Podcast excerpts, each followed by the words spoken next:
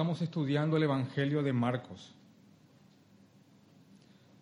La introducción lo hicimos el domingo pasado. Algunos que no vinieron tal vez pudieron acceder al audio y escuchar un poco para estar a tono hoy. Pero aún así voy a predicar de tal forma que si alguien vino acá por primera vez, está aquí por primera vez, no se pierda. Entonces voy a tocar el siguiente tema del cual escribe Marcos, pero de una forma en la cual ustedes puedan seguirme. Y si no, repito, y si no han estado en, el, domingo pasado, vamos a hacerle llegar la grabación para eso. El Evangelio de Marcos es el segundo Evangelio de la Biblia. Marcos escribe las memorias de Pedro. Marcos fue el hijo espiritual del apóstol Pedro.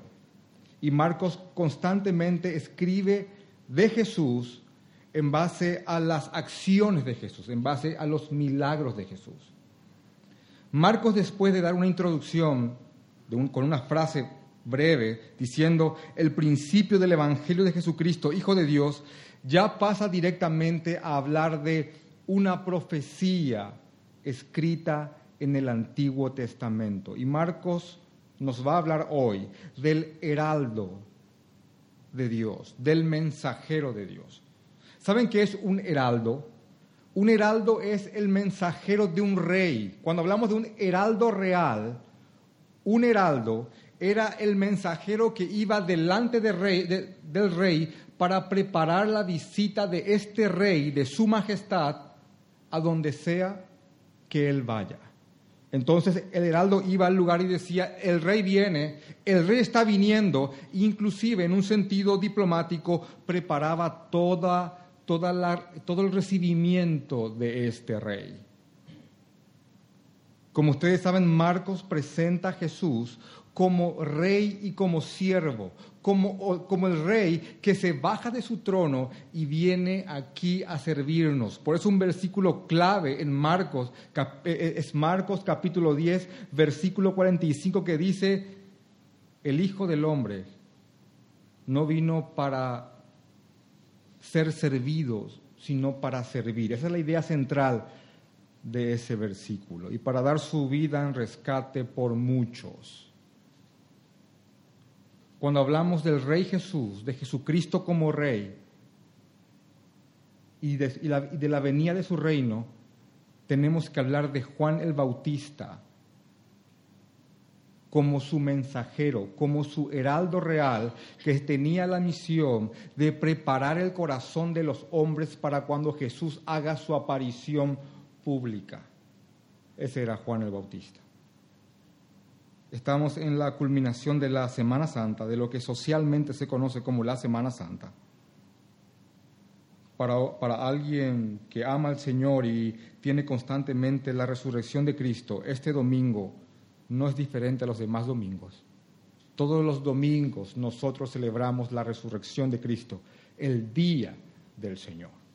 Ahora yo quiero decirles esto antes de comenzar a meternos en lo que es Marcos. Hermanos, Hace poco estuve con los niños y les narré la historia de David y Goliat. No, no solamente les, les, les, narramos la historia, sino que junto con unos hermanos, como ya les había comentado, personificamos la historia. ¿Saben lo bueno que es de los niños? ¿Qué es lo bueno que tienen los, los niños?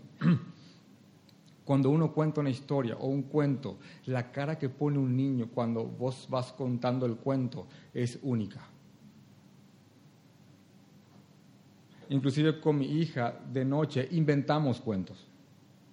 Inventamos tramas en, el cual inclusive ella aparece en el cuento y ella va inclusive narrando conmigo el cuento y, la carita que pone cuando uno le va contando una historia. Hermanos, cuando yo estaba con, los niños, la cara de estos niños cuando íbamos narrando por etapa la historia de David y Goliat, inclusive algunos niños que ya sabían la historia, completaban la historia porque ya tenían tanta ansiedad que yo llegué a la parte que tira con la onda.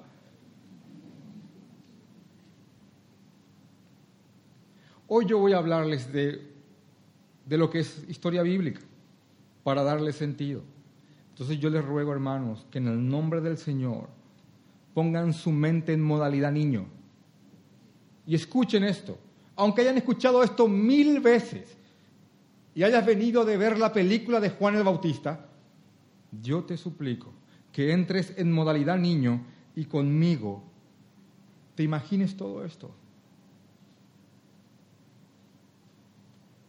Marcos capítulo 1, vuelvo a leer del versículo 1, pues es muy corto, dice, principio del Evangelio de Jesucristo, Hijo de Dios, como está escrito en Isaías el profeta, he aquí yo envío mi mensajero delante de tu faz, el cual preparará tu camino delante de ti, vos que clama en el desierto, preparad el camino del Señor, enderezad sus sendas. Versículo 4. Bautizaba Juan el Bautista en el desierto y predicaba el bautismo de arrepentimiento para perdón de pecados, y salían a él toda la provincia de Judea y todos los de Jerusalén, y eran bautizados por él en el río Jordán, confesando sus pecados.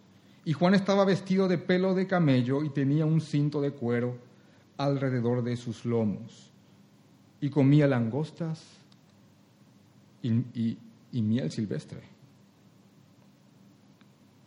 y predicaba diciendo, viene tras mí el que es más poderoso que yo, a quien no soy digno de desatar encorvado la correa de sus calzados. Y a la verdad yo os bautizo con agua, pero él os bautizará con el Espíritu Santo. En esta segunda etapa de, esta, de, este estudio de Marcos, Marcos se pone a hablar del mensajero real del Señor Jesucristo Juan el Bautista.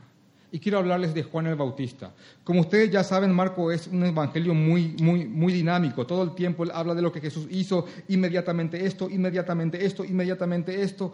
Pero si uno quiere ver la historia de Juan el Bautista, uno tiene que ir al libro de Lucas, siendo que Lucas es el historiador. Si uno quiere detalles, tiene que ir a Lucas.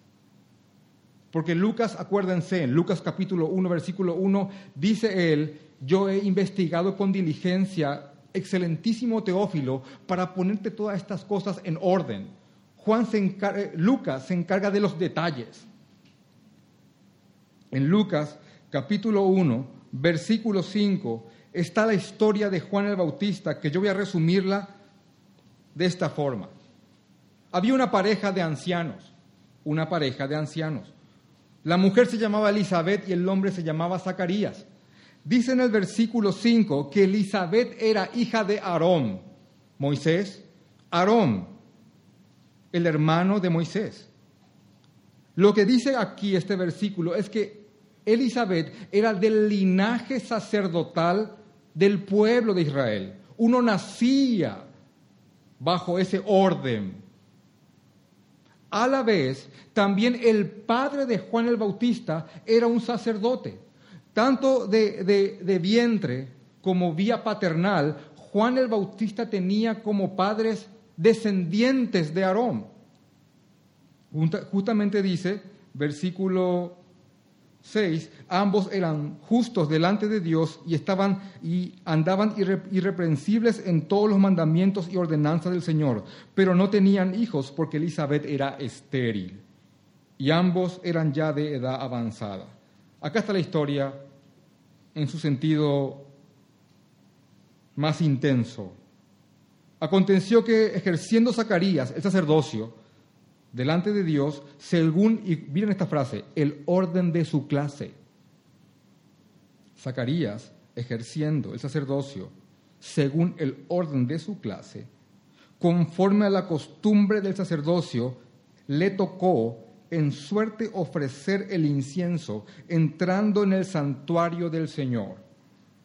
Mientras, mientras él ofrecía el incienso, se le aparece un ángel. Inclusive quiero confesarles algo.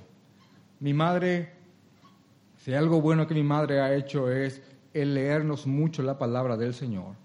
Ella tenía como costumbre cuando estábamos por dormir, estábamos ya en la cama con nuestros pijamas y éramos muy pequeños, yo y mi hermana, ella nos contaba historias bíblicas y nos compraba muchos dibujos animados bíblicos. De repente se infiltraba cada cosa, pero la intención contaba. Y me acordé de un dibujo que ella, me había, que ella nos había comprado sobre Juan el Bautista. Y cuando estaba preparando la prédica, estaba muy cansado y a eso de las doce y media de la noche busco en internet este dibujo y lo encuentro. Y, pongo, y, me, y, me, pongo a ver este dibujo y recuerdo mi infancia. Y en esta parte en la cual, muy preciso el dibujo, en esta parte en la cual Zacarías estaba quemando incienso, aparece el ángel y dice, Zacarías, el Señor ha escuchado tu oración, como dice el texto. Imagínense que eso le ocurra a alguien. El texto dice que Zacarías tuvo mucho miedo. ¿Quién no? Mucho temor. Y el ángel le dijo a Zacarías que tendría un hijo.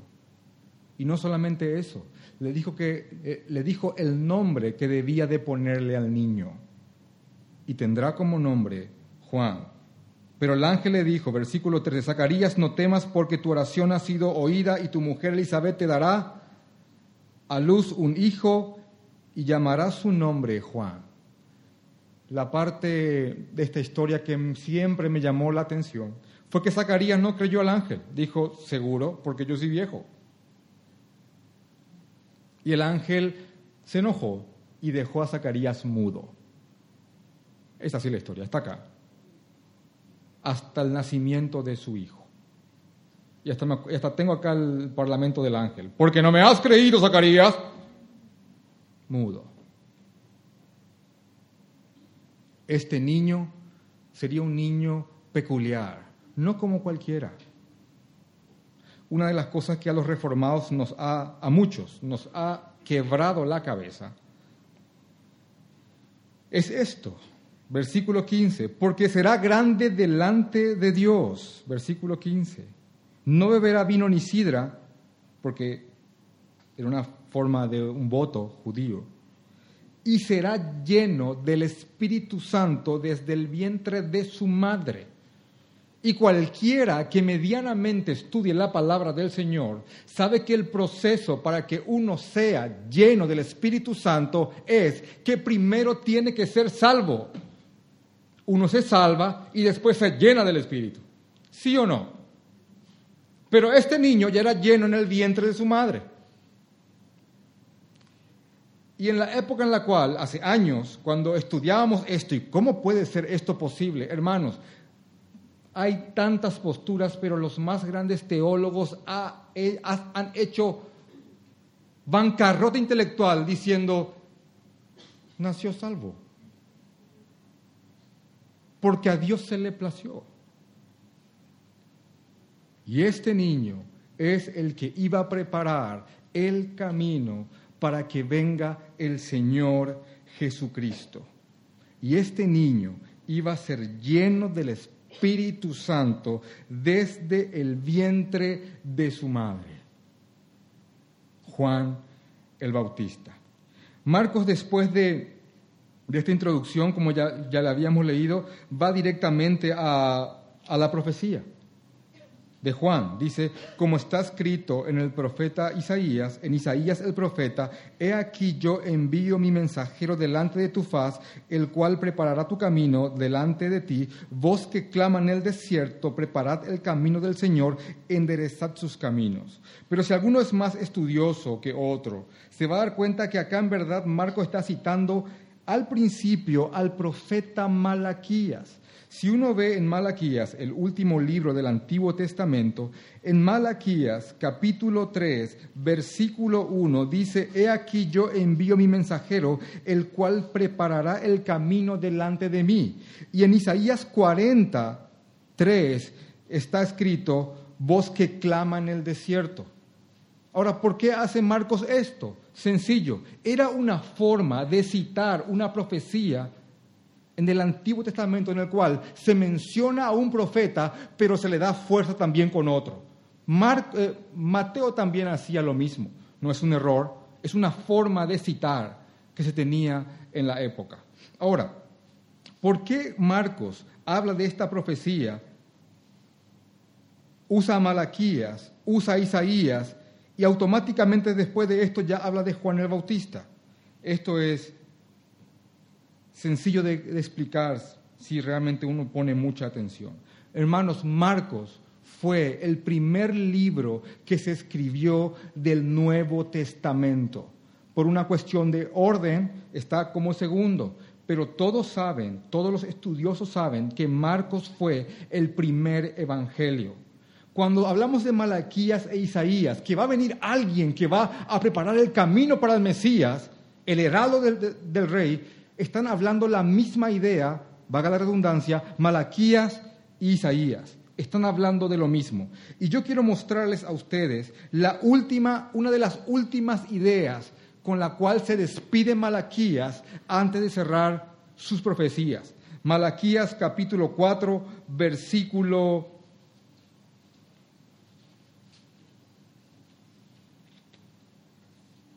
5.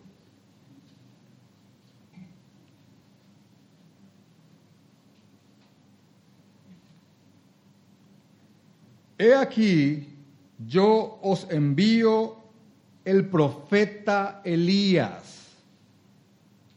He aquí, yo les envío al profeta Elías antes que venga el día de Jehová grande y terrible.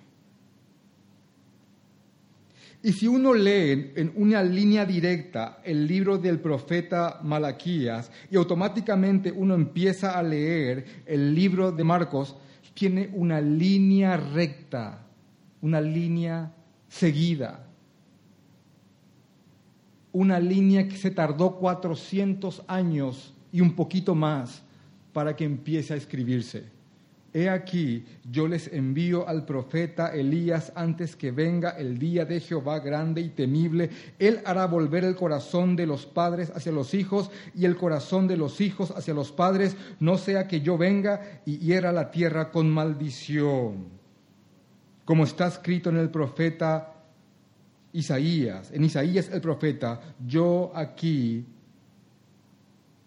os envío mi mensajero delante de tu faz el cual preparará tu camino delante de ti, Malaquías 3.1, y ahí viene la idea central con Isaías, vos que clama en el desierto, preparad el camino del Señor, enderezad sus sendas. Marcos está hablando, está continuando el Antiguo Testamento, que ya habían pasado más de 400 años de que éste se cerró.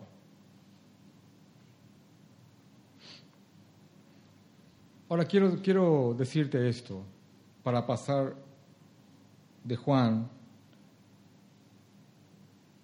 a la idea central de esto, hay que hablar de Elías, cortito. ¿Quién era Elías? Era un profeta del Antiguo Testamento por, por, el medio, por medio del cual el Señor hizo muchas maravillas. Elías, el profeta. Pregunto, comunidad evangélica, ¿hay un Elías por acá? No falta ninguna iglesia.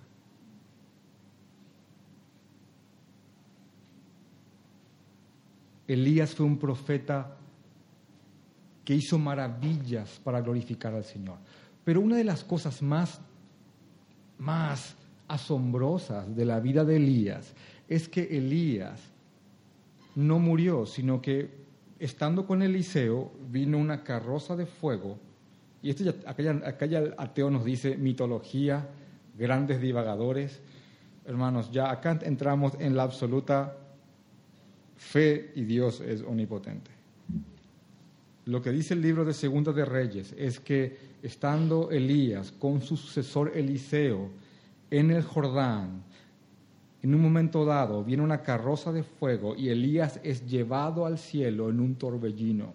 Y nunca más se volvió a saber de Elías hasta que después, en un momento dado, aparece en la transfiguración conversando con Jesucristo. Y la última profecía de Malaquías era que Elías debía de volver antes que el Mesías venga. Hermanos, hasta hoy los judíos que no creen en Cristo siguen creyendo, fiel a Malaquías, que Elías tiene que volver antes que venga el Mesías. Y eso estaba en la mente de todo judío. Por eso les explico esto, para que comprendan. Todo judío residente en Palestina esperaba al Mesías. Era una noticia que circulaba. Era un, era un mensaje que estaba vivo. El Mesías tiene que venir, el Mesías tiene que venir, el Mesías tiene que venir. Pero antes del Mesías tiene que venir Elías. Tiene que venir Elías. Ahora, quiero mostrarte esto de Marcos y por qué es importante que él escriba de esta forma, siendo la continuación directa de Malaquías, que después de que Marcos habla del mensajero de las sendas de Juan, versículo 4, bautizaba a Juan en el desierto y, en el desierto y predicaba el arrepentimiento para perdón de pecados. Dice en el versículo 5, y salían a él toda la provincia de Judea y todos los de Jerusalén, y eran bautizados por él en el río Jordán, confesando sus pecados. Y versículo 6. Y Juan estaba vestido con pelo de camello y tenía un cinto de cuero alrededor de sus lomos y comía langostas y miel silvestre. Ahora, la pregunta es, ¿por qué describir la vestimenta de alguien? ¿Por qué?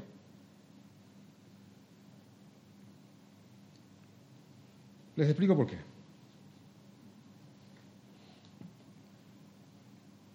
En el versículo 5 dice que toda la provincia de Judea salió al encuentro de, de, Juan el Bautista y toda la gente que estaba en Jerusalén. Hermanos, esto fue un escándalo. Esto fue un alboroto. Cuando Juan empezó a predicar, la sociedad judía fue choqueada. Y Marcos, cuando, cuando, nos habla de Juan el Bautista, describe dos cosas. Está en el desierto, cerca del Jordán, y vestido con piel de camello y con un cinto. Si uno va a Segunda de Reyes,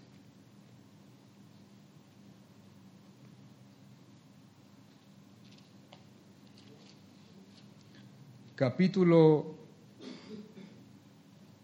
2, versículo 7, hablando otra vez de Elías. Y vinieron cincuenta varones de los hijos de, los profetas y se pararon delante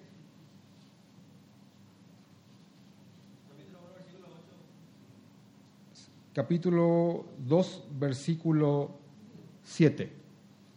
Y vinieron cincuenta varones de los hijos de los profetas y se pararon delante a los lejos, y ellos dos se pararon junto al Jordán.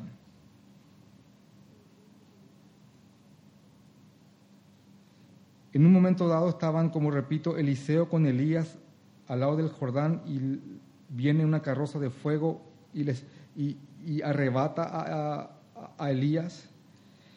Y dice el capítulo 1, versículo 8, describiendo a Elías, y ellos le respondieron, un varón que tenía vestido de pelo de camello es, y ceñía sus lomos con un cinturón de cuero. Entonces él dijo, es Elías, tisbita. Esto es lo que está pasando en Israel. Se rumorea que allá en el desierto, en la zona donde Elías fue arrebatado, ahí en la orilla del Jordán, hay un hombre vestido como Elías, que está predicando que el Señor viene. Tal vez nosotros no podamos entender lo que esto significa, porque no somos judíos, no fuimos niños judíos, a quienes desde que tuvimos uso de razón se nos hubiese dicho, el Mesías viene, pero Elías viene antes, el Mesías viene, pero Elías viene antes. Los judíos piadosos estaban viendo aquí el cumplimiento de la profecía inicial que anunciaba la llegada de su tan añorado Mesías. Por eso esto fue un escándalo, fue un alboroto.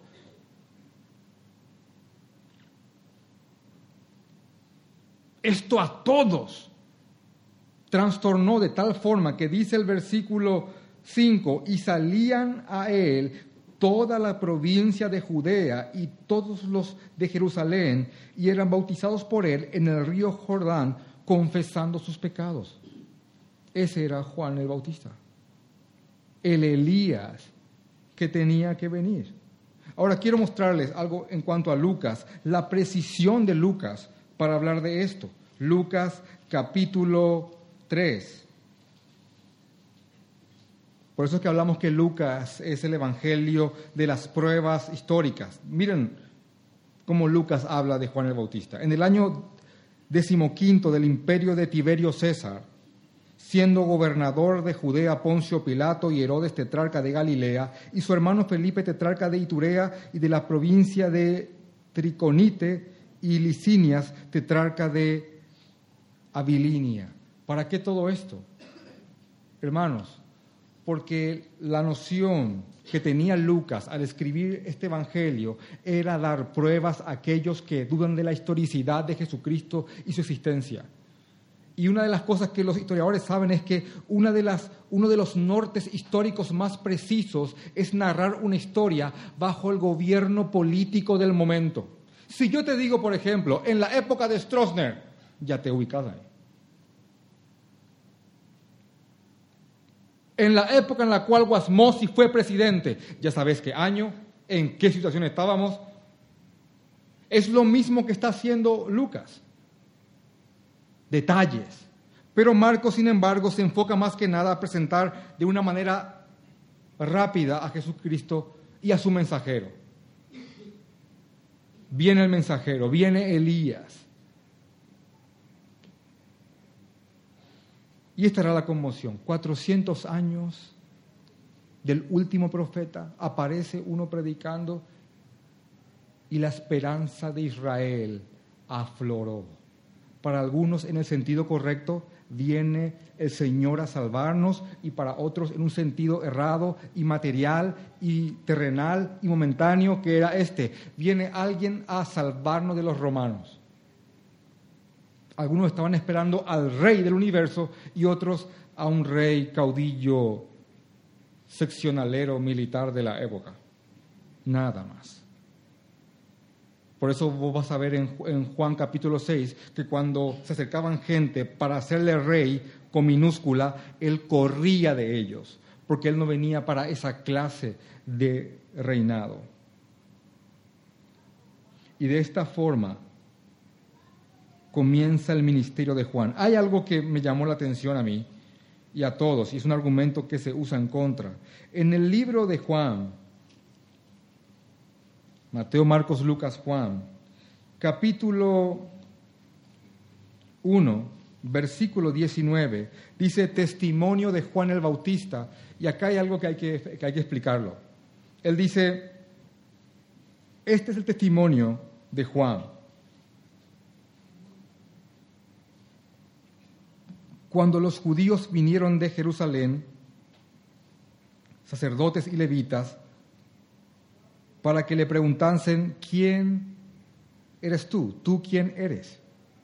Vinieron a Juan el Bautista, fueron al desierto, le estaba predicando, ya era un rumor, ya era algo fuerte, mucha gente iba a escucharle predicaba el arrepentimiento, reconozcan sus pecados, dobléguense al Señor y bautícense como un simbolismo que, el, que se arrepienten de toda su vida pasada y comienzan algo nuevo. Arrepiéntanse porque el reino de los cielos se ha acercado. Así predicaba Juan.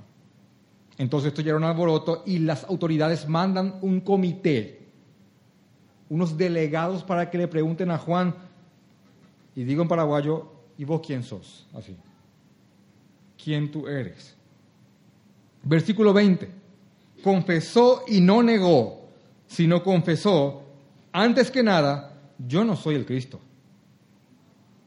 Por si hay alguna duda de esto, yo no soy el Cristo. Y acá está un versículo que hay que explicar. Y le preguntaron, ¿qué pues? ¿Eres tú Elías, el Elías? Y él dice, no, no soy. no soy Elías. ¿Eres tú el profeta? Porque Moisés había hablado de un profeta que hablaría de parte de Dios de una forma contundente y él dijo, no, tampoco no soy. Pero, eh, ¿sos o no sos Elías? No, no, yo no soy Elías. Ni tampoco soy el Cristo, ni tampoco soy el profeta. Le dijeron, pues ¿quién eres? Para que, hemos para que demos respuesta a los que nos enviaron. ¿Qué dices de ti mismo? Dijo, dos puntos, yo soy la voz de uno que clama en el desierto, enderezad el camino del Señor, como dijo el profeta Isaías. Y ahora escuchen esto, la pregunta fue mal planteada. ¿Sos Elías? Yo no soy Elías, yo soy Juan. No soy la reencarnación de Elías puesto que el judío esperaba algo erróneo, que Elías mismo baje. Cuando lo que dice Lucas en el capítulo 1, en la narración de Juan el Bautista, después de que dice en el versículo 15 que será lleno aún desde el vientre de su madre, y hará que muchos de los hijos de Israel se conviertan al Señor Dios de ellos, e irá delante de él con el espíritu y el poder de Elías. Él iba delante con la función de Elías, con el poder de Elías. Y tiempo después, el Señor Jesucristo dice en Mateo 17, Mateo capítulo 17.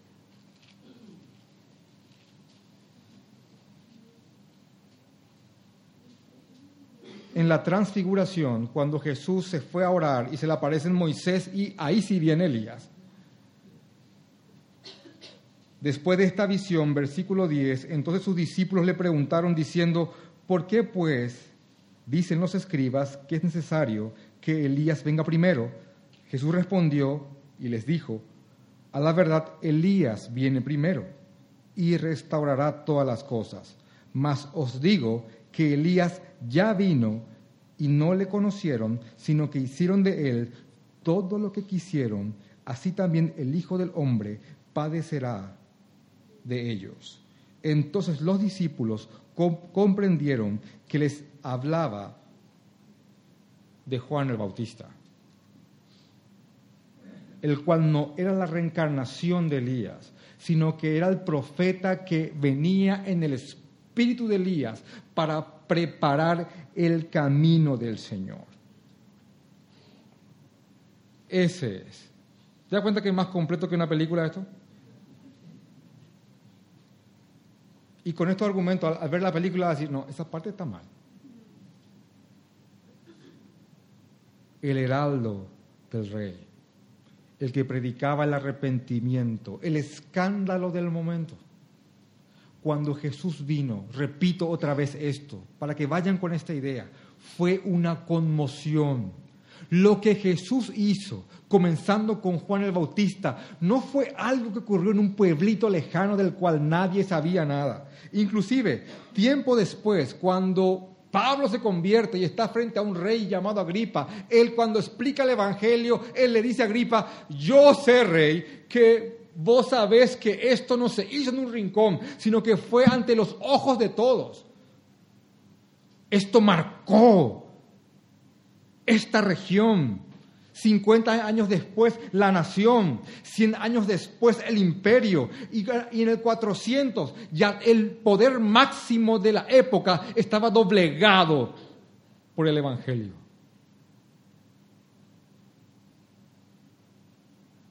En el 700 el continente, en el 1000 todo lo conocido, en el 1500 las expediciones, Después la reforma, Cristo ha trastornado absolutamente todo. De tal forma fue este trastorno histórico que en un momento dado el hombre tuvo que decir, llevemos a cero el calendario. No hay antes y después de Gandhi. No hay antes y después de Napoleón Hasta el ateo, como dije el domingo pasado, se ve obligado a contar y a escribir una carta contando el año del nacimiento de Jesús. En el mundo entero, Jesús lo ha partido en dos, antes de mí y después de mí, le guste a quien le guste. Y así como la historia del mundo, de la humanidad es partida por Cristo de una forma absolutamente igual, la historia de cada hombre, de cada individualidad es partida en antes y después de Cristo. Hay un antes y un después de Cristo en tu vida, como hay un antes y un después de Cristo en la historia de la humanidad entera. Esto fue un escándalo y sigue siendo un escándalo. Y hasta que lo último que el Señor haya dicho que debe de cumplirse, este mundo permanecerá en pie. Y la venida de este reino comenzó con este hombre llamado Juan el Bautista. Él fue al desierto obediente y atento a las órdenes de Dios. Él lo dejó todo y, fue al Jordán. Miren hermanos, en el desierto se afloran muchas cosas. Ahí sí uno aprende a depender del Señor, en el desierto. No hay nada, no hay supermercado, no hay hospitales, no hay ambulancia. Si uno cae muerto, cae muerto ahí.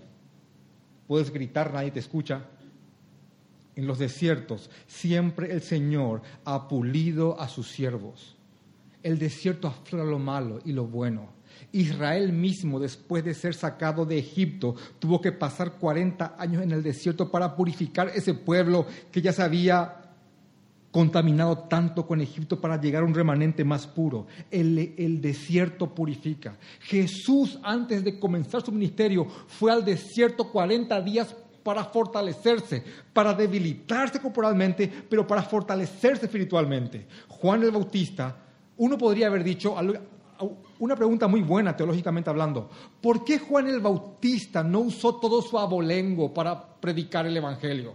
Él era hijo de una hija de Aarón. Su padre era sacerdote. Él tenía abolengo sacerdotal, según su clase, como dice la, la escritura. ¿Por qué no usar ese pedestal?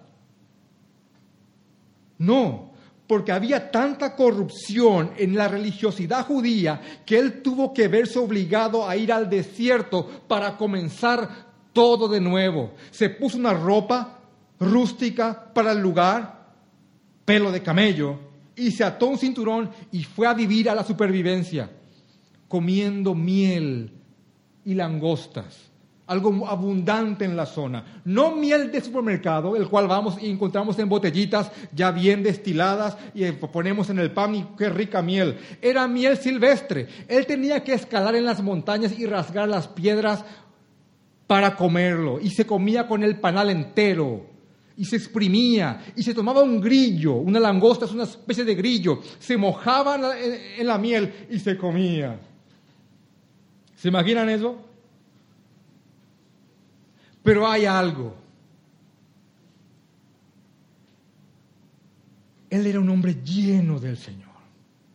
Y fue al desierto, como dice Lucas, por mandato del Señor.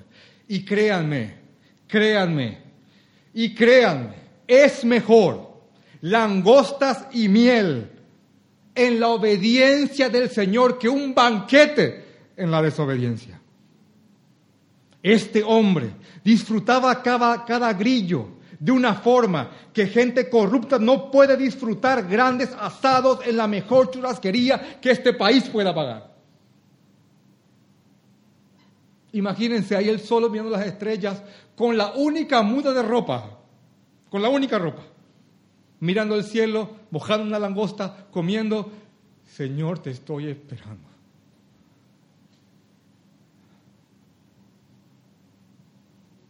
Y el Señor los fortalecía. El desierto es bueno, es bueno.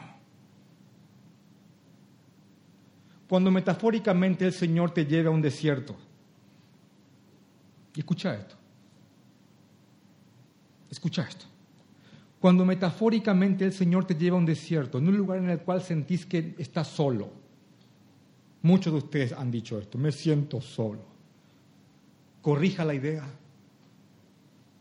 El Señor no te lleva a esos lugares para que te sientas solo, te lleva a esos lugares para que estés a solas con Él.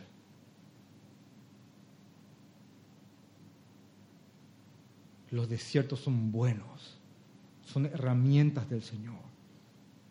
Disipan las distracciones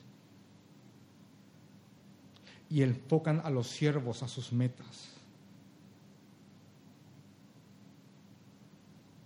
En obediencia, este hombre fue al desierto a comer grillos con miel para esperar ahí a su Señor.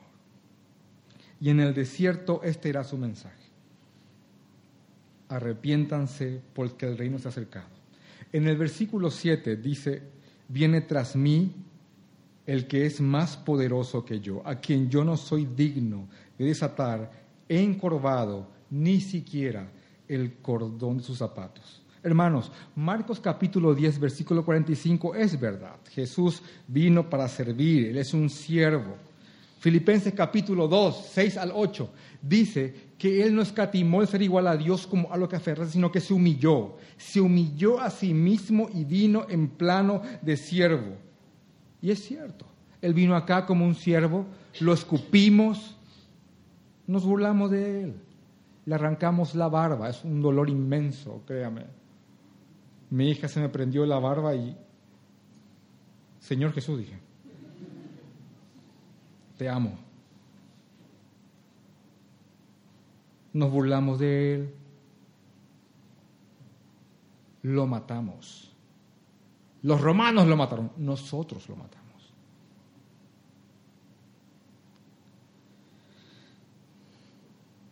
Y él vino humillado, pero hay algo que hay que, hay que tener vivo.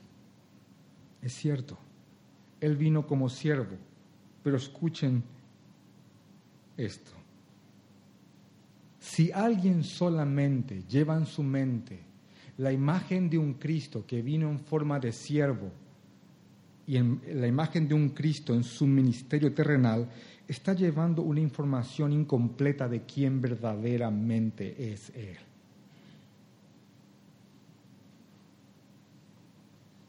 Puesto que si bien estamos viendo al siervo sufriente de Dios, también estamos frente al Rey en esta Semana Santa, este es, un, este es un contexto inmediato, dos películas están estrenando en este país al mismo tiempo. La resurrección de Cristo y Batman versus Superman. La gente sale más temerosa de Superman o Batman que de Jesucristo. Eso es porque muchos tienen a ese Jesús en la cruz o a ese Jesús que andaba en túnica con otros doce hombres siguiéndole con sandalias. y creen que el Jesucristo en su estado de humillación es el Jesús. Y ahí termina la historia.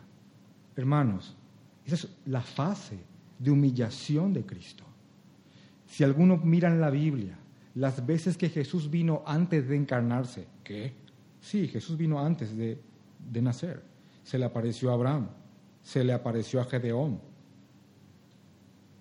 se le apareció a los padres de Sansón. Búsquenlo la sensación que tenían estos hombres al Cristo prehumillado, preencarnado, eran, estamos muertos. La aparición de Jesús post gloria, post resurrección. Pregúntenle al apóstol Pablo, según Hechos capítulo 9, si Cristo no le infundió temor al aparecérsele. Lean Hechos 9, tembloroso y temeroso, cayó al suelo y solamente dijo, Señor, ¿qué quieres que haga? En Apocalipsis capítulo 1, cuando se le aparece al apóstol Juan, Juan que había estado con él tres años, Juan no lo reconoció por tanta gloria, tanto así que Jesús tuvo que decirle, soy yo, el primero y el último, el que estaba muerto y ahora vivo, soy yo. Y Juan decía, ay de mí que soy muerto. Traducido, estoy muerto, yo estoy muerto, estoy muerto.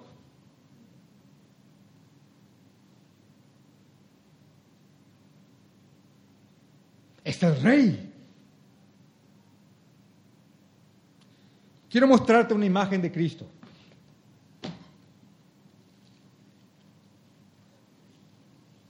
El Cristo que caminó por Galilea en sandalias y túnica con otros hombres es real. Amén. Pero es, una fase.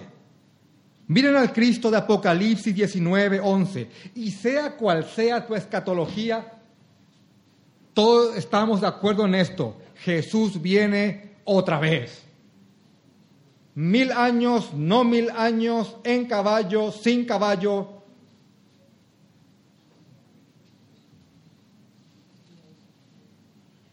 rapto, no rapto. Todos estamos de acuerdo en esto. No sabemos cómo, pero viene. Viene, de que viene, viene. Mira al rey, acá ya no viene a servir. Mateo, Marcos, Lucas, Juan, el siervo, acá ya no viene a servir. Acá viene a reinar. Entonces vi el cielo abierto, dice Juan, y he aquí un caballo blanco y el que lo montaba se llamaba fiel y verdadero y con justicia juzga y pelea. Sus ojos eran como llama de fuego y había en su cabeza muchas diademas y tenía un nombre escrito que ninguno conocía sino él mismo. Estaba vestido con una ropa teñida de sangre y su nombre era el verbo de Dios, Juan 1.1. Y los ejércitos celestiales, vestidos de lino finísimo y blanco, blanco y limpio, le seguían en caballos blancos. De su boca sale una espada aguda para herir con ella las naciones y él las regirá con vara de hierro, y él pisa el lagar del vino del furor de la ira del Dios Todopoderoso, y en su vestidura y en sus muslos tiene escrito este nombre, Rey, acá está la famosa frase que usamos, Rey de reyes y Señor de señores. Acá no parece tan inofensivo, ¿verdad? Ojos de fuego, Imagínense ropas salpicadas con sangre. ¿Saben lo que es un lagar? Donde se pone uvas y con los pies se pisa la uva para que tengan jugo. Después se lleva el jugo a las cubas de roble y después se toma el vino. Acá él dice, estoy pisando el lagar para que beban el vino del furor, de la ira del Dios Todopoderoso les estoy preparando un delicioso vino a los que no me creyeron. Muchos ponen a Jesucristo como un Gandhi. ¿Saben quién es un Gandhi? ¿Quién fue Gandhi? Un hombre pacifista. Jesús no es un Gandhi. Gandhi no, prometió venir a hervir a todos los que no creyeron en él. A cocinar, a quemar, como quieras llamarle es el rey.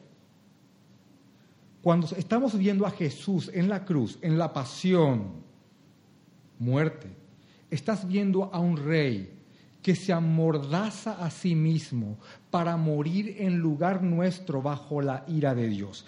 Hay un verso que yo amo en Mateo, que está acá en Mateo capítulo 26. Miren, miren, la, miren la, Mateo 26, versículo 47, arresto de Jesús. Venían a llevar a Jesús. Traigan la escena de la película La Pasión si quieren. Y dice en el versículo 51, cuando estaban arrestando a Jesús, dice, pero uno de los que estaba con Jesús, extendiendo la mano, sacó su espada e hirió a un siervo del sumo sacerdote y le quitó la oreja. ¿Saben quién fue ese, verdad? Muy propio de él. Sí, él, él fue.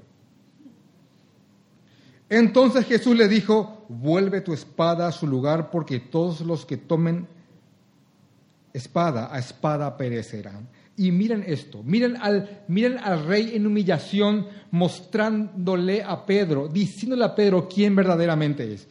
¿Acaso, acaso piensas que no puedo ahora orar a mi Padre y que Él no daría más de doce legiones de ángeles para que me protejan? Pero entonces, ¿cómo se cumpliría lo que tiene que cumplirse?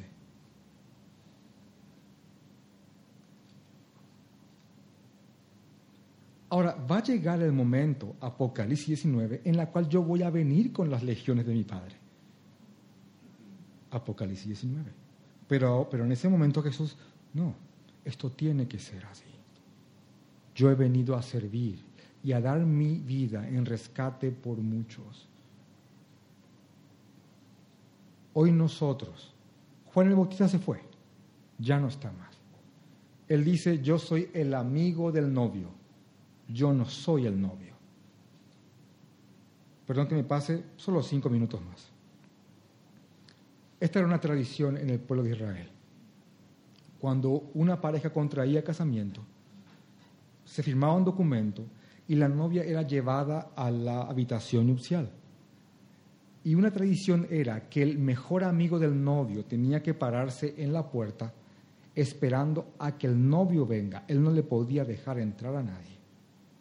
Y una vez que venía el novio, el mejor amigo le abría paso y le decía, tome a su esposa. Y esa fue la misión de Juan el Bautista, preparar el camino para que venga el novio y tome a su esposa.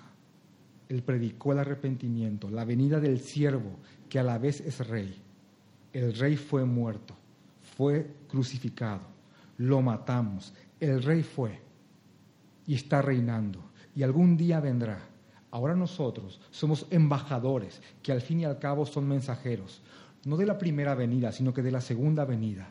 Y cada siervo de Dios que predica el Evangelio se para como un embajador, representante de un rey, a establecer rendición, para que estos depongan su rebeldía, reconozcan su pecado, se arrepientan y se convierten también, a su vez, en embajadores que vuelven a llevar este mensaje. El Señor viene. Que el Señor le bendiga. Vamos a orar. Gracias, Padre. Gracias, Señor. Te ruego, Señor, que nos ayudes. Guíanos con tu Espíritu Santo. Te amamos, Padre. Creemos en tu venida, creemos en tu mensaje de amor, Señor, de entrega total por nosotros como siervo, la demostración más grande de amor del universo. Creemos, Padre, que te representamos en este momento, como alguna vez Juan lo hizo, y que preparamos, Señor, tu segunda venida. Y gracias, Señor, por estas cosas. En el nombre de Jesús, gracias, Padre, por toda tu obra. Amén y amén.